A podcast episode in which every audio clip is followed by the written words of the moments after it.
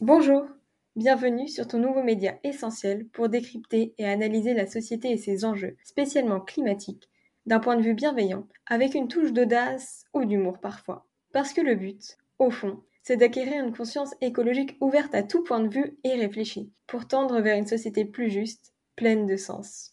Dans cet épisode, nous allons lever le point sur la table et dénoncer cette pratique bien trop courante utilisée par les multinationales, le greenwashing. Cette méthode de marketing consiste à communiquer auprès du public en utilisant l'argument écologique de manière trompeuse, de sorte à améliorer l'image de marque et arrondir les bords, autrement dit cacher une réalité qui serait peu vendeuse.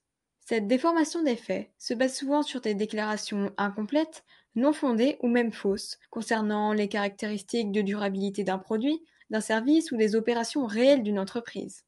Aucun secteur n'en est épargné, de la mode à la cosmétique, en passant par l'automobile, l'énergie, les milieux bancaires et politiques, ou encore le tourisme.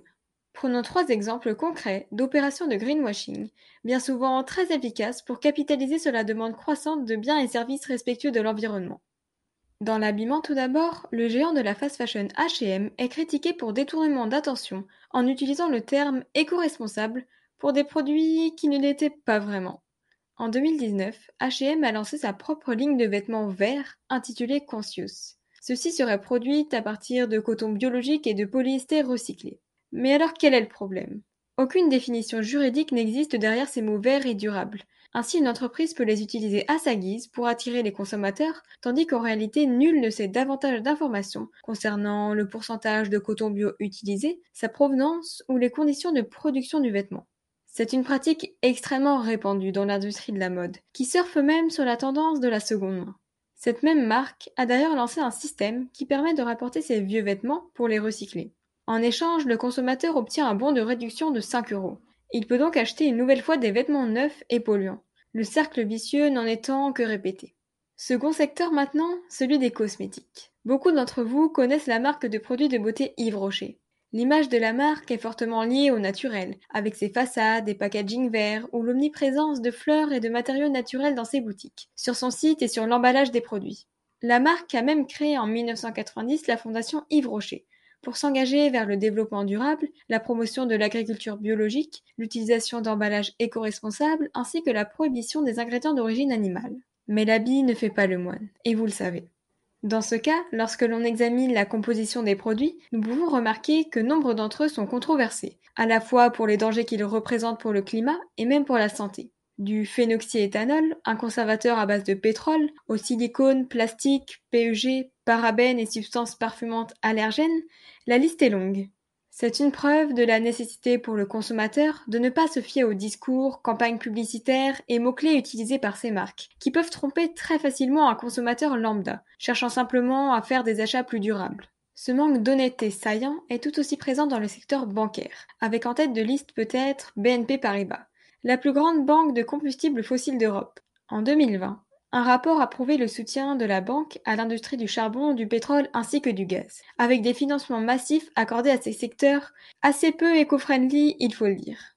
Pourtant, la banque se décrit comme engagée dans la lutte contre le changement climatique et la réduction de son impact, voire même le zéro carbone. Elle déclare l'arrêt complet du financement du charbon, mais aucune mention n'est faite pour le pétrole et le gaz d'ici 2040. Une promesse à très long terme qui est dérisoire face à l'urgence climatique.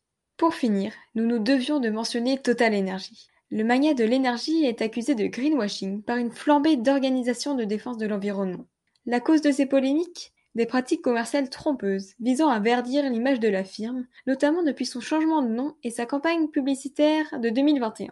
Total Energy clame son engagement de neutralité carbone d'ici 2050 et soutient dans ses publicités que le gaz fossile est la moins polluante et la moins émettrice de gaz à effet de serre des énergies fossiles tout en la présentant comme complémentaire aux énergies renouvelables et bon marché. Évidemment, l'objectif derrière cela est de montrer aux consommateurs qu'elle agit en faveur du climat, et ainsi de gagner sa confiance, et une potentielle source de revenus, dont il ne manque pourtant pas, nous sommes d'accord. Comme vous pouvez vous en douter, la réalité est aux antipodes de ces déclarations mensongères. En 2020, Total a par exemple produit 447 unités d'énergie fossile contre une unité d'énergie renouvelable. L'année suivante, son activité était toujours de 99,7% d'énergie fossile, Mais à côté de cela, l'entreprise affirmait parallèlement s'engager vers une voie durable. La lumière au bout du tunnel est tout de même difficile à apercevoir ici. Le greenwashing est présent partout autour de nous. Et il est vrai qu'il est parfois difficile de distinguer le vrai du faux. Retenez que la transparence, la précision et une communication claire des impacts écologiques d'une marque sont des critères essentiels pour démêler greenwashing et démarches véritablement vertueuses. Bon, assez parlé. Maintenant il est temps de passer à l'action. Alors à très bientôt sur l'écologique.